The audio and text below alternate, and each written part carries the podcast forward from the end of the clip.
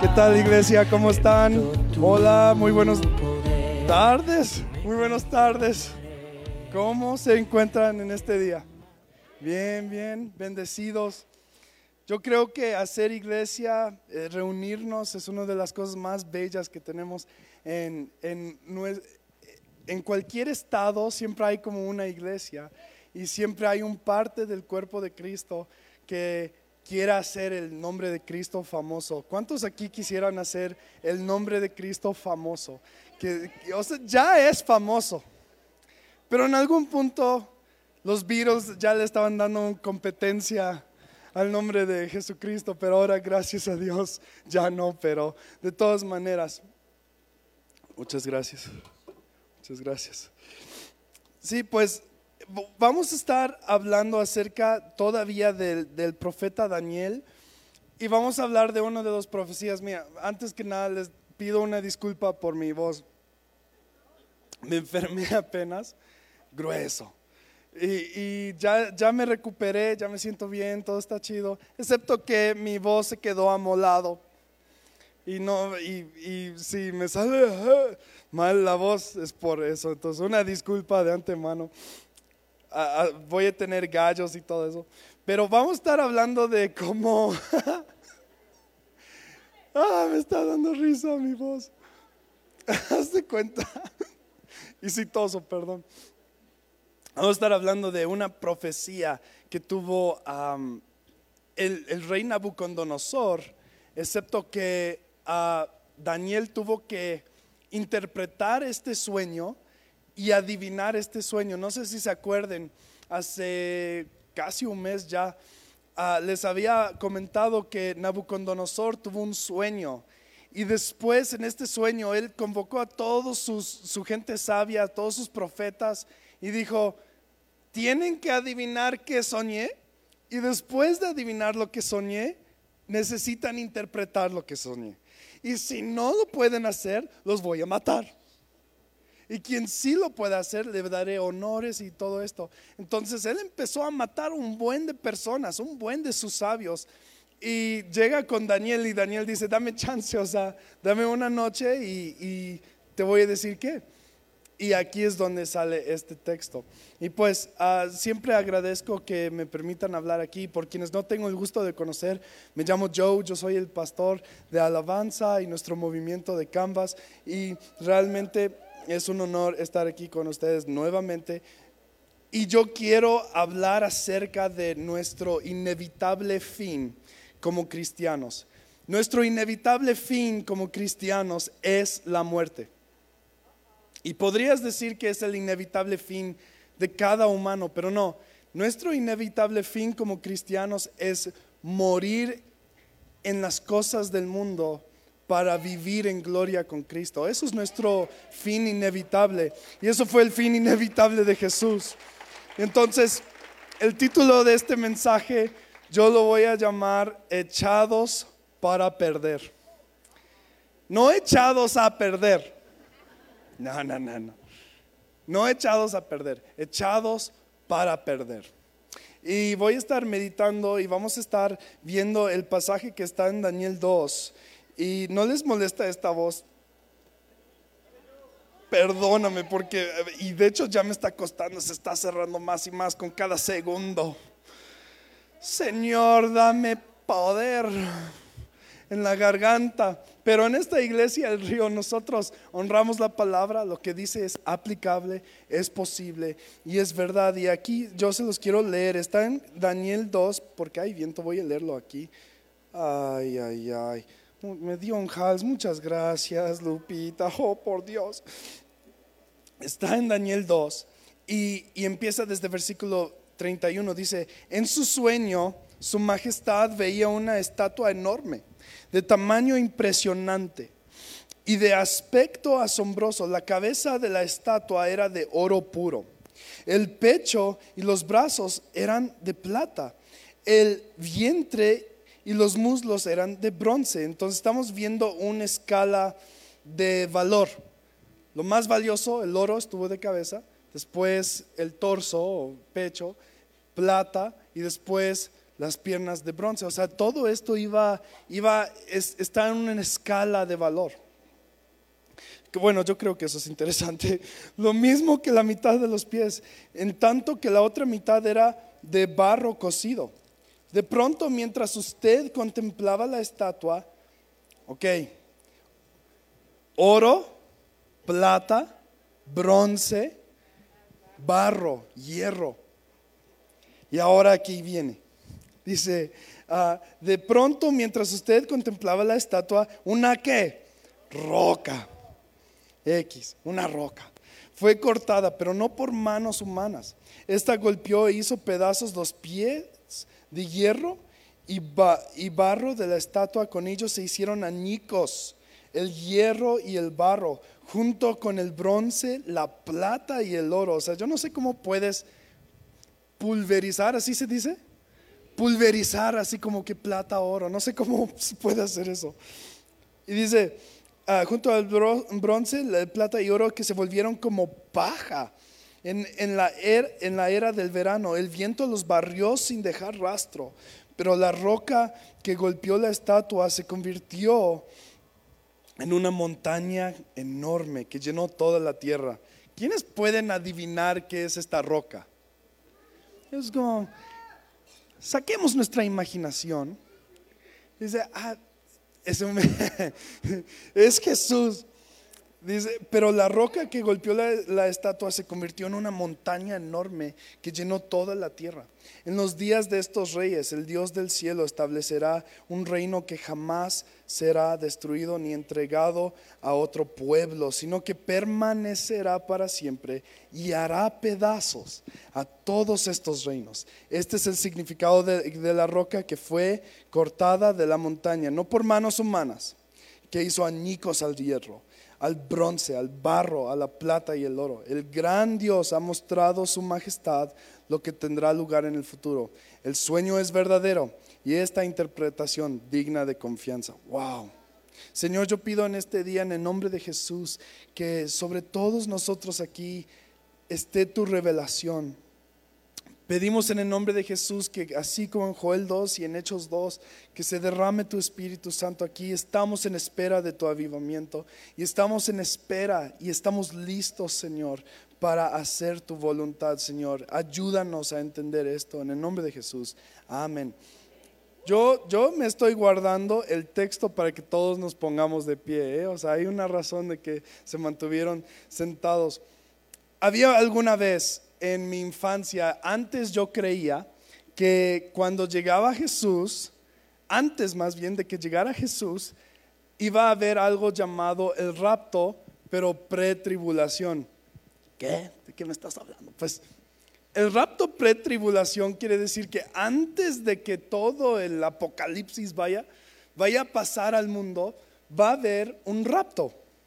Ahora, aquí es donde hay mucho debate entre los cristianos si va a ser antes, durante, después, o sea, hay, mucho debate aquí. Pero yo creía en el antes, ese donde en un abrir y cerrar de ojos, uno de tus compas que está a tu lado así de la nada va a desaparecer y solo va a quedar su ropa. Esa es la que yo creía hace tiempo. Dice, porque Jesús dice, no, pues sabes que van a haber dos personas trabajando y uno pues me lo llevo y tú te vas a quedar. Bueno, yo asumí que yo era el, que se iba a quedar, ¿no? De mi infancia. Y, y realmente fue, fue bien intenso porque yo creía esto así con todo mi corazón, aún de niño. Y pues en mi familia siempre teníamos convivencia frecuente, ¿no? O sea, nunca no comíamos desayuno ah, juntos, nunca no pasábamos el tiempo de leer proverbios con mi padre y nunca pasábamos como que tiempos donde no estuviéramos juntos como familia. Esto casi no pasaba. Yo era homeschool, entonces era literal imposible evadir a mi familia. No habían días donde yo no los veía. Y pues aumentó mi amor por ellos. Claro, obviamente, obviamente. Pero un día yo amanezco y esto dice, ah, no.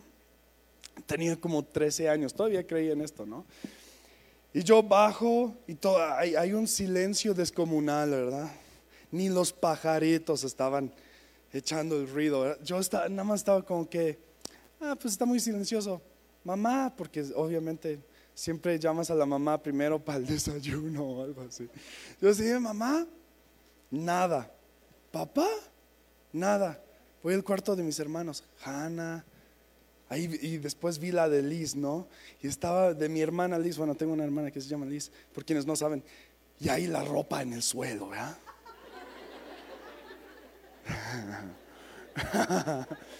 Yo así, ay, ay, bestia. Ahí es cuando me empecé a preocupar, yo así de, ok, nadie me está respondiendo. O sea, pasé por toda la casa y no había nadie, nadie estaba ahí. Y pues fui al cuarto de mi hermana Liz, la ropa en el suelo. Fui a otros cuartos y también vi otra ropa en el suelo de colmo. Yo no sé si, si Dios quería enseñarme algo. Y pues yo no tenía celular en ese tiempo, pues yo, yo pues tuve mi primer celular a los 18 años, entonces en ese tiempo no tenía ni cómo comunicarme con mi familia. Fui por todas partes, empecé a gritar y empecé a entrar en un pánico. Dije, no manches. Dije, pero ¿acaso tan mal estoy de que toda mi familia se fue y nada más yo me quedé, ¿no? O sea, y no, o sea, me entró un pánico súper duro, súper fuerte. Y, y este, y, de verdad empecé a llorar, empecé a orar. Dije, Dios, o sea, o sea, haz un segundo rapto, por favor, así. Como que me quiero ir ya de aquí. y no, si me entré en un pánico, pues todavía tomó como otras dos horas que llegara mi familia. Y yo no sé ni a qué hicieron. Ya ni me acuerdo, no me acuerdo de eso. Solo entró el alivio de, oh Dios, gracias. O sea, y, ya, ya me, me, me, me tranquilicé, ¿no?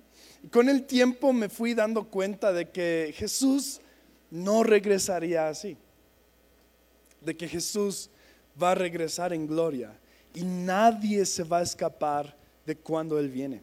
Nadie va a poder decir, no, es que llegó de la nada. No, el tiempo es lo que es ambiguo. ¿Cuándo va a regresar? Eso es lo que está en, duda. Pero ¿cómo va a llegar? Para nada, todos lo van a ver nadie, nadie va a ser sorprendido de, que fueron raptados y de que, oye, pues ya regresó el Señor, ¿y, dónde está? O sea, eso no va a pasar. Jesús va a llegar en gloria con sus ejércitos, o sea, eh, con su caballo blanco, no sé, en todo, todo esto va a llegar desde las nubes y va a recorrer las esquinas de la tierra. Y eso va a ser el rapto de los santos.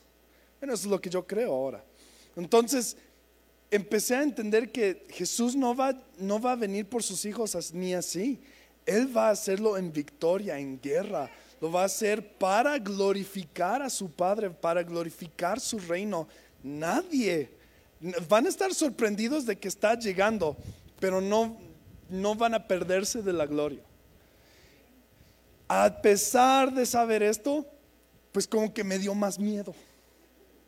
Dije, a su máquina. Entonces quiere decir que Jesús va a regresar en guerra y, y, con que mi temor cambió, pero nunca dejé de tener esa preocupación en mi corazón del regreso de Jesús. Siempre tuve temor.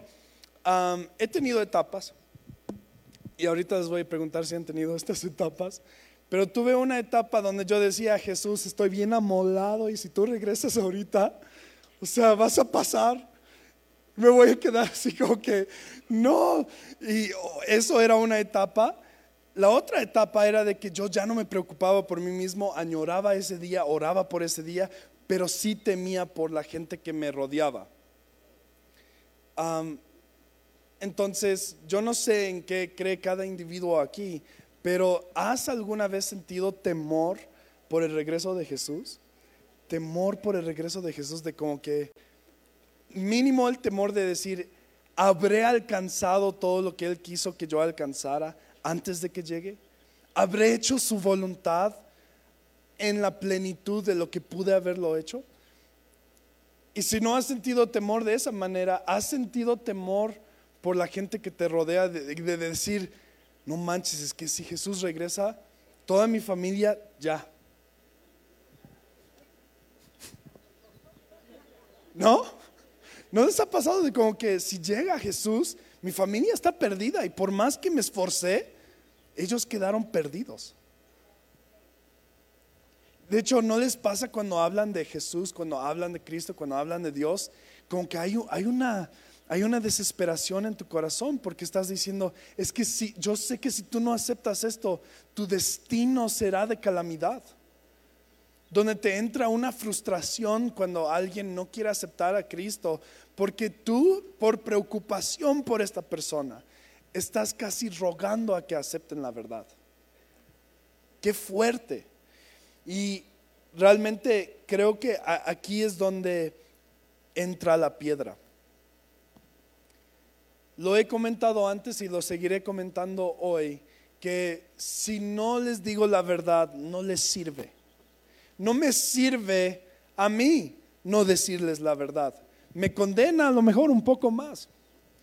Porque el que dice la verdad tiene doble juicio. Entonces, pero al mismo tiempo, si yo, si, yo no les puedo decir la verdad hoy, se saldrán con algo falso. Y, y aunque quiero que salgan de aquí animados, quiero que salgan de aquí más que nada informados de la verdad. Porque la verdad hace libre a uno. Y entonces, aquí les va. Hay dos cosas que van a pasar aquí. Cuando la piedra cae, los reinos del mundo van a hacerse polvo. No va a haber un México, no, o sea, no va a haber el reino de México, no va a haber, el reino de Estados Unidos, China, donde, como le quieran llamar, ya no va a haber. Va a llegar un reino y con gran fuerza y disciplina va a hacer polvo a los demás. A Dios no le va a importar la democracia. ¿Democracia o democracia? Muchas gracias, perdón. No le va a importar la democracia. Solo a uno es importante lo que opina, piensa y hace. Y eso va a ser el Padre, va a ser el Hijo. O sea, son uno solo, aunque son tres en uno, es uno. No va a haber votación. No va a haber así de, no, ¿saben qué? Vamos por Jesús para que Él reine esta temporada. Y, después de seis mil años va a ser el Padre y después de seis mil años el Espíritu Santo. No, no va a haber nada de eso. Y digamos que todo el mundo va, va a levantar sus, sus manos y, y, hacer oposición a este rey. De hecho, esto va a pasar. Después del milenio de que donde Jesús reina, el mundo se va a levantar. Lo que quedó del mundo se va a levantar una vez más para oponerse a Dios. No hay votación y Dios va a quemar el mundo.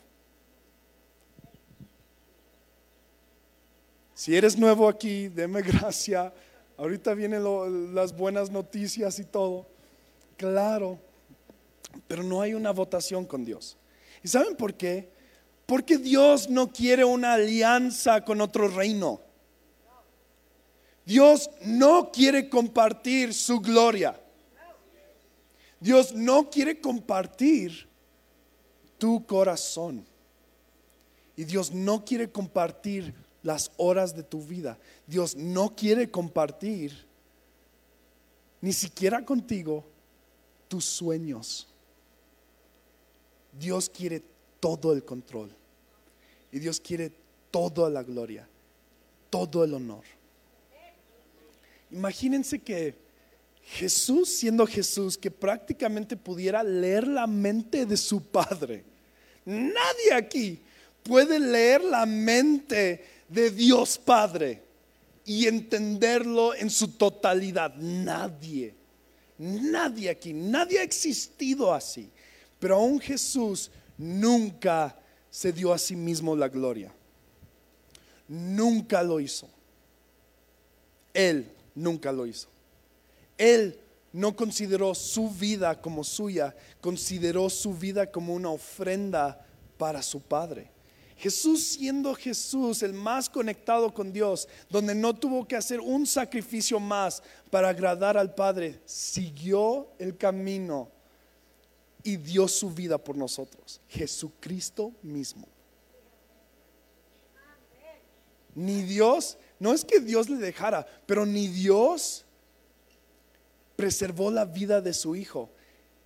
Dios consideró la vida de su hijo totalmente suyo para mandar a sacrificarse. ¿A qué viene todo esto con la roca? Pues hay algo que, que Jesús dijo. Hay algo que letras rojas dijo.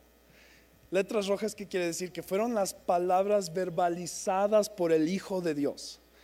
Infalibles. Si hubiera solo una cosa que pudieras leer sobre la Biblia hoy en día, letras rojas.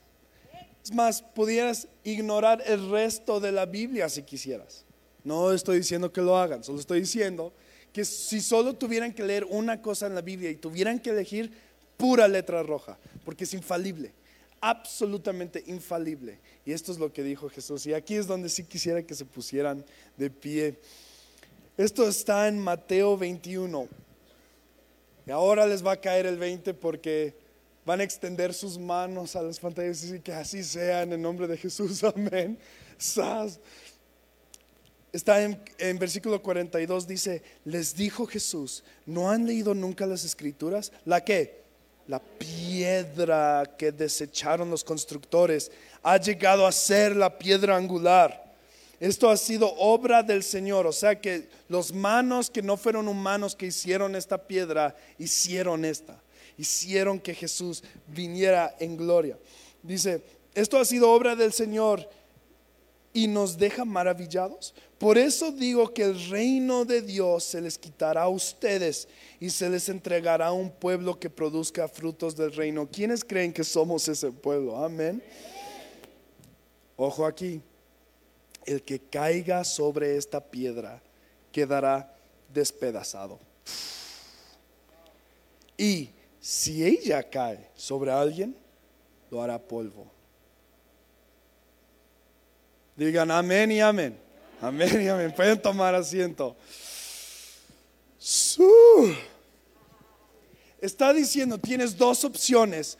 Rómpete a los pies de Jesús o cuando llegue Jesús quedará nada de ti. Está diciendo, tienes dos opciones. Humíllate delante del Señor o que nada quede de ti si tú haces nada. Nuestro llamado como cristianos, nuestro inevitable fin es morir a nosotros mismos para encontrar la vida. Jesús lo dijo, quien pierde su vida por mi causa, la hallará, pero quien quiere preservar su vida, la va a perder. Está hablando también de esto. Está diciendo, para seguirme a mí tienes que morir algo de ti tiene que morir. No puedes empezar a seguir a Dios sin que nada cambie. No puedes seguir a Dios sin que nada de ti muera. Algo tiene que morir. No puedes seguir igual. La sangre de Jesús no es una pase de gracia. La roca no es, un, no es para decir, ah, ¿sabes qué? Ahora que yo le doy crédito a Jesús, por ser el rey y señor del mundo, eso me va a preservar. Para nada. Demonios creen en Jesús. Tu enemigo que está intentando perseguir tu corazón también cree en Jesús y es más, les apuesto que teme a Jesús mucho más que tú.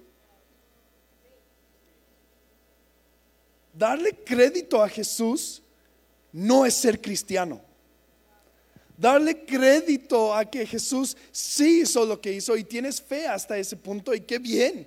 Pero eso no te va a hacer parte del reino de Dios. Ser parte del reino de Dios es entregar carne, es entregar algo vivo para Dios. Es algo que, que hemos estado hablando también en Canvas, lo hemos estado hablando, pero es este concepto que en el sacrificio es como un obsequio, pero porque es un sacrificio, implica una cosa, algo vivo tiene que morir. El sacrificio implica eso, que aunque es un regalo, es un regalo de vida. Hay cosas que siguen vivas en nuestro corazón que no deberían seguir vivas. Ira que sigue vivo. enojo que sigue vivo, discordia que sigue vivo, chisme que sigue vivo. ¿Estoy, aquí? ¿Están aquí? ¿Me, o sea, ¿me entienden? Mentira que sigue vivo. Ven, todas estas cosas que siguen vivos son oportunidades de sacrificio a Dios. Algo que se mantiene vivo y sano, pero solo honrando al enemigo, es algo que podemos ofrecer delante de Dios y decir, ¿sabes qué Dios? Yo te ofrezco mi orgullo, porque el orgullo está vivo y es una enfermedad. Te ofrezco mi orgullo, lo sacrifico ante tus pies. ¿Y sabes lo que va a pasar si eso pasa? Te va a doler bien, machín. Te va a doler te va a doler sacrificar las cosas para Dios. Cada vez que yo lo he hecho me ha dolido. Entonces, no me imagino que no nos vaya a doler a todos sacrificar cosas para Dios. Entonces está la elección. Entre te echas encima de la piedra, tu voluntad, tú lo haces. O la piedra vendrá, llegará en gloria va a destrozar todos los reinos que tú honraste. Hará polvo todas las cosas que tú honraste, todas las cosas que tú idolatraste. Lo va a hacer polvo y en el proceso te hará polvo a ti también. En vez de ser parte del reino de Dios. Por algo Jesús dijo, pongan mi yugo pero está diciendo, deja tu yugo pasado atrás y toma el mío. Muere a ti mismo. Dice, carga tu cruz. ¿Y qué? Y sígueme. Está diciendo, muere a ti mismo para vivir. Y esta piedra que va a caer, esto es una profecía y de hecho casi todo lo que ha, dicho en esta profecía llegó a pasar llegó a pasar. Seguimos en los últimos momentos, seguimos en los últimos tiempos. Y en todo esto, en todo esto hay una invitación hacia nosotros de morir a nosotros mismos. Como nunca en la historia, yo creo que como nunca en la historia, tenemos un egocentrismo elevadísimo ¿Y por qué lo digo? Es que lo identifico en mí mismo también. ¿Cómo me cuesta admitir que no tengo la razón?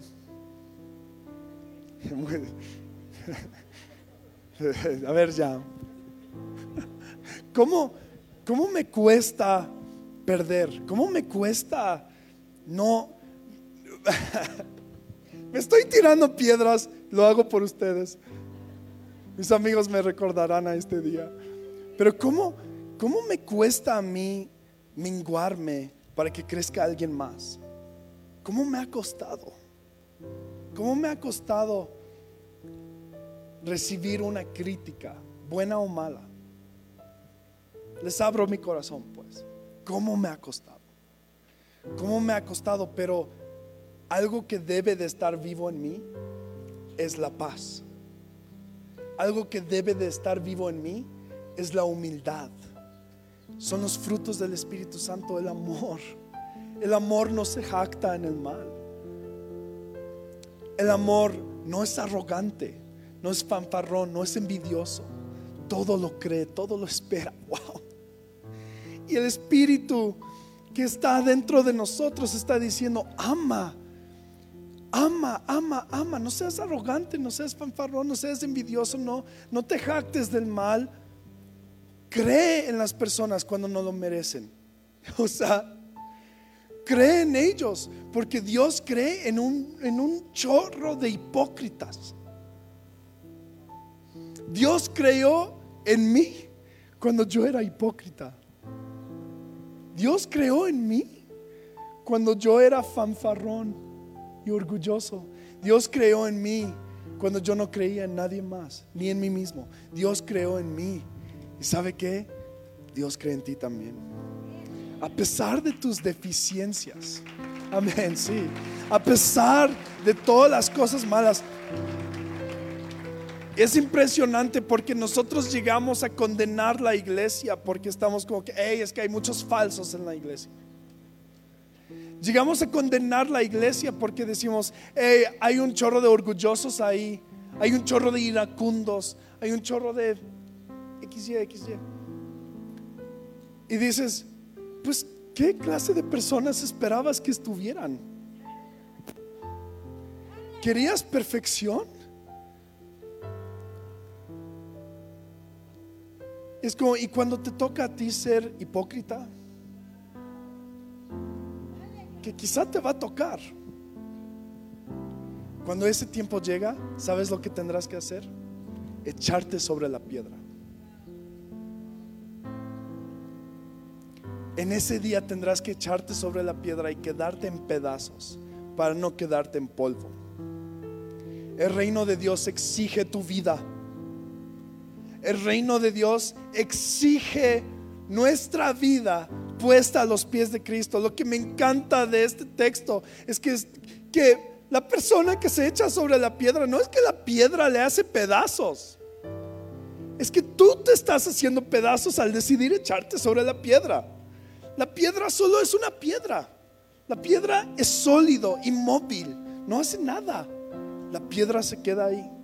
Pero cuando tú decides romperte delante de Dios, cuando tú decides hacerlo, te estás rompiendo a la gloria de Jesús. ¿Cuántos en su arrepentimiento se dieron cuenta qué tan misericordioso, grande, benevolente, amoroso? ¿Te rompiste por algo malo?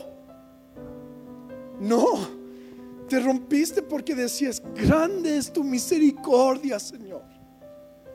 Grande es tu amor por mí. Grande es tu fidelidad. Y yo, Señor, yo vengo delante de ti siendo falso, siendo mentiroso, siendo orgulloso. Pero el amor y la gracia y el poder de Dios nos rompe. Si no te rompe, ¿quién es Jesús? Es porque todavía no te has echado. Echarte a la piedra hace otra cosa, te acerca a Jesús. Lo mismo que si yo me echara sobre este suelo acá, mi cara estaría cerca de esta madera aquí, si yo me echara. Lo mismo es con la piedra. Cuando nosotros decidimos lanzarnos a Jesús, nosotros nos acercamos a Jesús. Y aunque hay residuos de ti que quedarán hechos pedazos, solo será lo que necesitaba ser echado en pedazos. Por eso Jesús dice, carga tu cruz y sígueme. No es nada que Jesús no ha hecho. Jesús no ha hecho. Jesús, el más conectado con Dios, Él decidió hacer su vida pedazos por ti. Por ti lo hizo.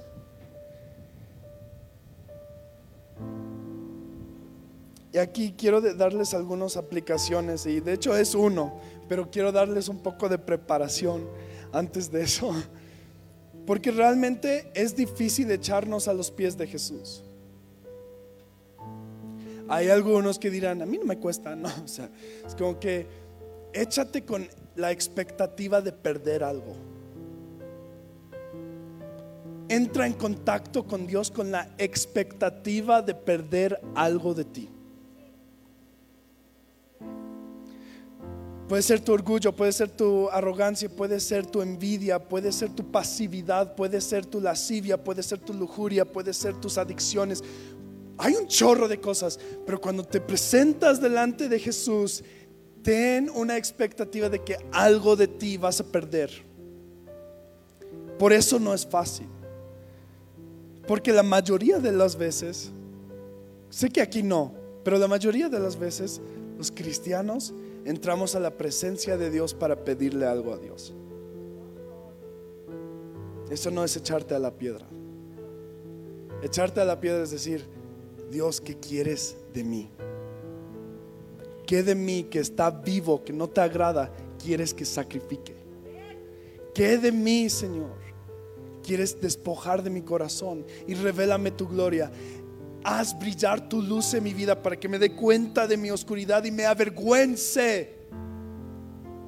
Creo que el arrepentimiento verdadero casi, no sé, es una opinión, pero no creo que el verdadero arrepentimiento llegue a la vida de alguien sin vergüenza, sin sentir vergüenza mínimo delante de Dios. A, lo mejor delante de los hombres no, Pero delante de Dios, sentirte avergonzado y decir, Dios, perdóname, perdóname que tengo tanta oscuridad, no me había dado cuenta. ¿Han estado ahí alguna vez delante de Dios que dices, Dios, ni me di cuenta? Ni me di cuenta que estaba mal en ese aspecto y Dios, perdóname, me arrepiento, no lo hago y bueno, igual y lo haces después. Pero de todas maneras, esa vergüenza nos guía a un verdadero arrepentimiento. Entonces aquí está el número uno, sé valiente. Sé valiente. Prepárate, prepárate, alístate, porque ahí está la piedra. Qué hermoso que este texto está diciendo que te puedes echar a la piedra antes de que caiga, que antes de que venga el reino de, de Jesús, tú puedas ir a donde está Jesús y tú te puedes echar a la misericordia de Dios. La dos, junta tus cosas. Junta tus cosas, tus, las cosas que te pesan. Pero ¿saben qué? ¿No es curioso que la mayoría de las cosas que más nos pesan en nuestra vida son cosas de los que menos queremos quitar de nuestra vida? ¿No es curioso? Si alguna vez alguien ha luchado con alcohol, le pesa mucho el alcoholismo, le pesa mucho su corazón, no quiere seguir tomando alcohol, no quiere seguir en la adicción. Y esto no solo es alcohol, esto puede ser pornografía para varios, puede ser montón de cosas. No les está pesando, les está afectando, les está haciendo sufrir, les está haciendo sentirse menor, les está haciendo sentirse condenados delante de Dios, condenados delante de la sociedad, su familia, y ellos mismos están condenándose día tras día por sus adicciones. Y solo estoy hablando de adicción. Y no es curioso que la adicción mismo, la que más les pesa, es lo que más les cuesta dejar. Creo que puede, puede ser que hay varios aquí que todavía tenemos una adicción hasta de, de mentir. Una adicción de no empatizar con las personas. Una adicción de orgullo. Entonces junta tus cosas. Junta lo que tienes. Junta lo que disfrutas. Junta lo que crees que honra a Dios y junta las que no. Junta tus cosas échatelos en la mochila. Y por último, cae sobre la roca. Sé valiente, junta tus cosas, échate a correr y cae sobre la roca. Cae sobre la roca porque las cosas que estás juntando en tu corazón están dando gloria más probablemente a ese ídolo con la cabeza de oro con el torso de plata. Estas cosas que el mundo atesora y has atesorado junto con el mundo, es algo que Dios quiere despojar de ti. Junta tus cosas y arrójate a la piedra.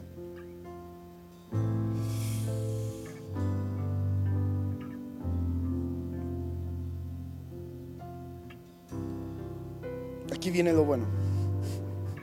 Sé que esto suena muy intenso. Pero el pueblo que sabe caer sobre la roca es el pueblo que reina con Jesús.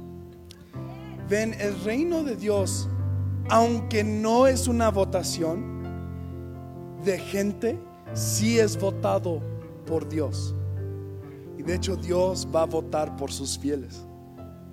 Y de hecho Dios va a votar, va a decir, porque perdiste tu vida en el mundo yo te daré gloria en mi reino.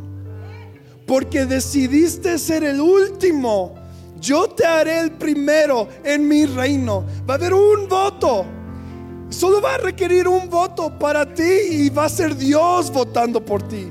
Dios votará por ti porque decidiste despojar de ti mismo las cosas del mundo. Decidiste caer sobre la roca. Decidiste no quedar en polvo. Decidiste esto. Hay un voto. Y es el voto de Dios. Y es el voto de Dios para ti. Tenemos, ¿se imaginan que tenemos parte y voto en el reino de Dios y quien va a votar por nosotros es Dios mismo. Wow. Wow.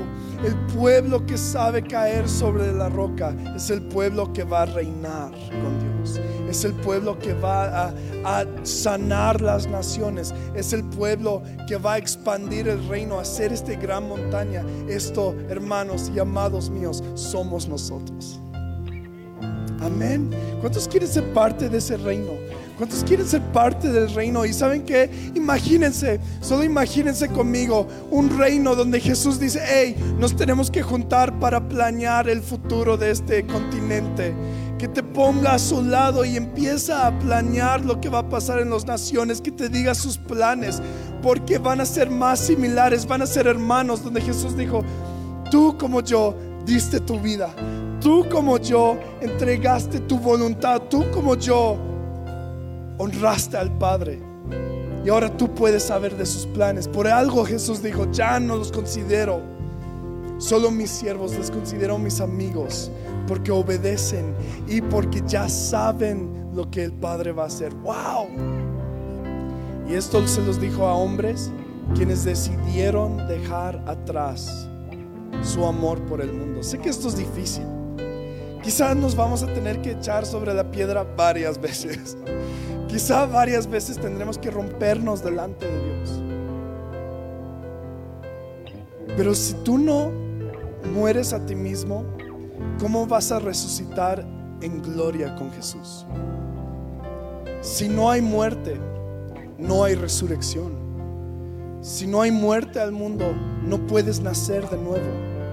Y este nacer de nuevo es una resurrección. Si nosotros no morimos a nosotros mismos, ¿cómo va a ser que Dios te va a resucitar en su gloria? Yo quiero resucitar en su gloria. Dios está esperando por las vasijas vacías para llenar. ¿Me doy a entender? Jesús usó vasijas vacías, los llenó de agua y lo convirtió en vino. Dios está esperando manos abiertas para entregar bendiciones. Está esperando, pero todas estas cosas requieren soltar algo, vaciarte de algo, morir a algo. Y todo lo que tú dejas morir en presencia de Dios como un sacrificio es algo en lo que Dios va a dar su vida. Tú dices, yo doy mi odio, ¿qué es lo que Dios te va a recompensar? Sí, hay que, hay que imaginar, si, si tú das tu enojo, tu ira y lo sacrificas delante de Dios, ¿qué creen que Dios va a hacer? ¿Qué hará vivir? La paz, la paciencia. Si sacrificas tu incredulidad, ¿qué crees que va a dar Dios? Fe. Estas cosas que nosotros entregamos a Dios, Dios tiene algo para darnos. No se ponen de pie?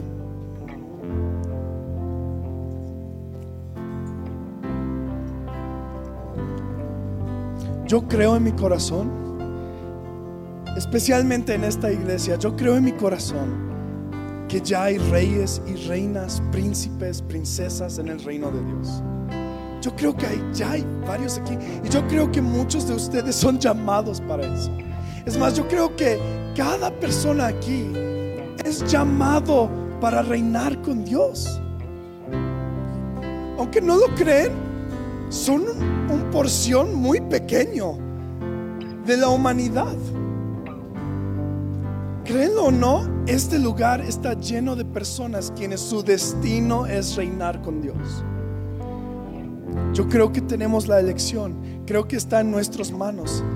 Y la piedra se puede mantener igual, la piedra no se va a mover. Ahorita no, seguimos en estos tiempos, la piedra no se mueve. Eres tú y soy yo quienes nos echamos en la piedra.